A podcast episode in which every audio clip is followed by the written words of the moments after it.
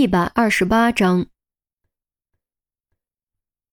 严峰完全没有意识到自己躺了足足半个小时，这种时间的错乱感觉让他莫名有点头晕。当然，也可能和脑震荡还没好有关，谁知道呢？有什么感觉？于冰问。严峰本想借口敷衍，却发现说不出口。回顾之前的种种感受以及内心转变。沉默良久，终于用略显感慨的语气说：“还是活着好，死了就什么都没有了。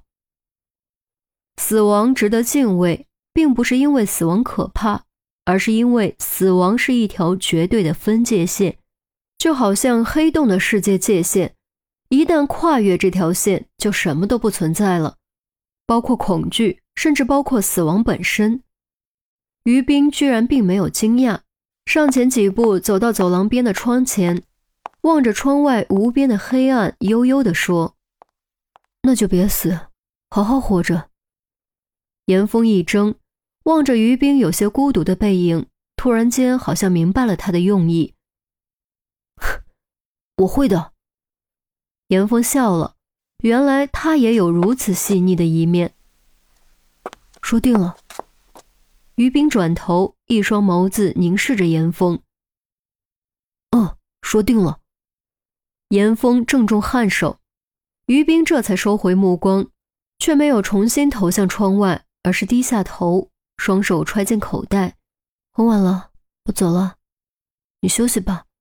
说完，转身就要离开。等一下，严峰唤道。于冰止步回头，你也一样。于冰久违的露出一抹浅浅的笑意，点点头，没有再多说什么。脚步声远去，渐不可闻。严峰扶着窗台眺望夜景，深吸口气，长长吐出，蓦然间心情好了许多。他能感觉得到，于斌看起来高冷不合群，实则内心是非常温柔细腻的，只不过被冷硬的外壳裹住了而已。而现在。他正在从黑暗的角落里走出来，总有一天他会重新站在阳光下。湖畔，古朴的石雕栏杆旁，姬兰英正凭栏远眺，但如果从正面看，就会发现她的注意力根本不在夜景上，眉头紧锁，显得紧张而焦躁。一个小时前，他收到了一条信息，让他到这个地方等待，他当然可以不来。但信息中附带着一张老照片，让他别无选择。也不知道过了多久，一辆 SUV 突然从黑暗中出现，停在他右边十米的一棵柳树下。车门打开，三个男人走了下来，清一色戴着面具，其中两张面具是长角的恶魔，一张面具是黑色十字架，而这个戴黑色十字架面具的男人明显地位更高。如果是普通女子，深更半夜在这样杳无人迹的地方碰到这么三个家伙，肯定会吓得惊叫逃跑。但季兰英非但没有惊慌，反而淡定地问：“说吧，你到底想做什么？”难道不是你应该先问我到底是谁吗？戴黑色十字架面具的男人走到季兰英身边，他的声音很低沉，甚至有点沙哑。有几分电子合成处理过的味道。我问了，你就会回答吗？季兰英反问。当然不会。黑色十字架面具男道。季兰英收回目光。那不就得了？行了，别兜圈子了，有话直说，像个男人。像个男人。面具男低声笑了两声。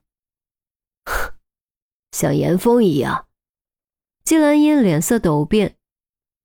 你怎么知道他？我不但知道他，还要杀了他。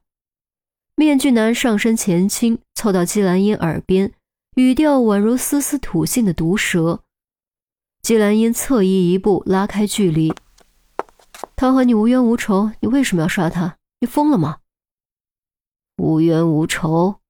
你怎么知道我和他无冤无仇？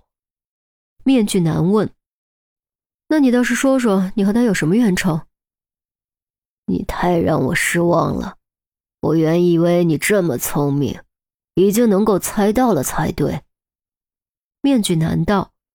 姬兰英微微蹙眉，那张老照片再次浮现眼前，一个念头冒了出来。这个念头是如此不可思议，以至于连他自己都不敢相信。不可能，这绝对不可能！你一定是搞错了。不可能，你可是个写小说的，你应该知道，现实中的巧合远比小说中更加离奇。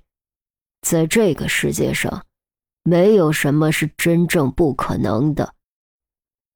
面具男朝斜上方四十五度伸出手，虚抓握拳，仿佛要将这个世界所有的巧合都握在手心。季兰英沉默了许久，才开口：“如果你错了呢？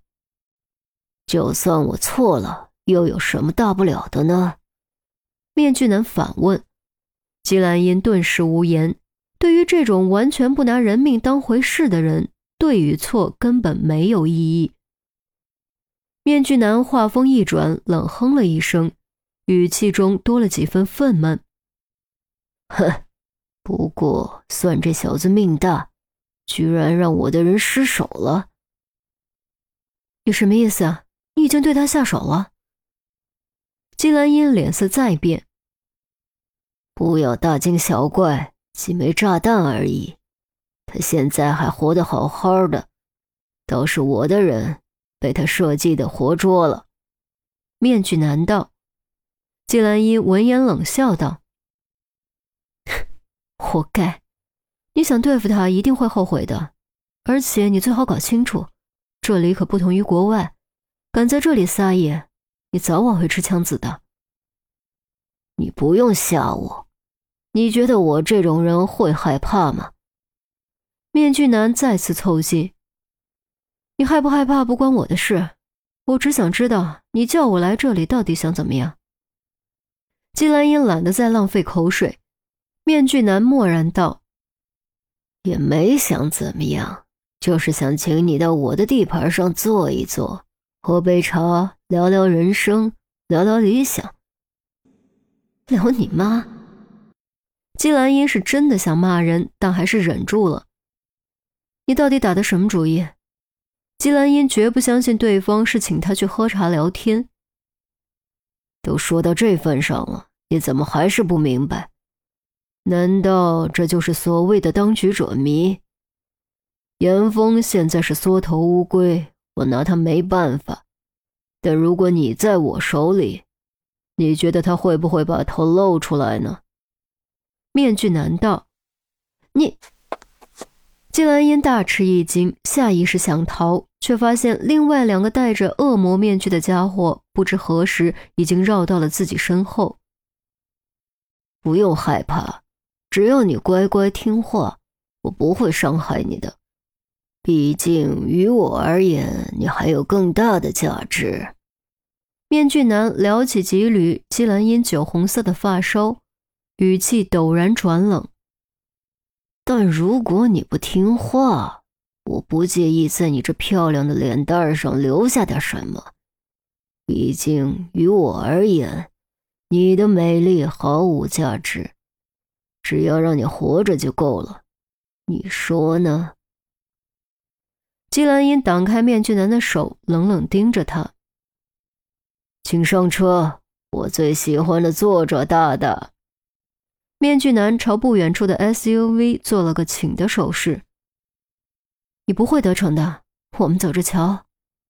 季兰英别无选择，冷哼一声，从面具男的身边走过，钻进车厢之中。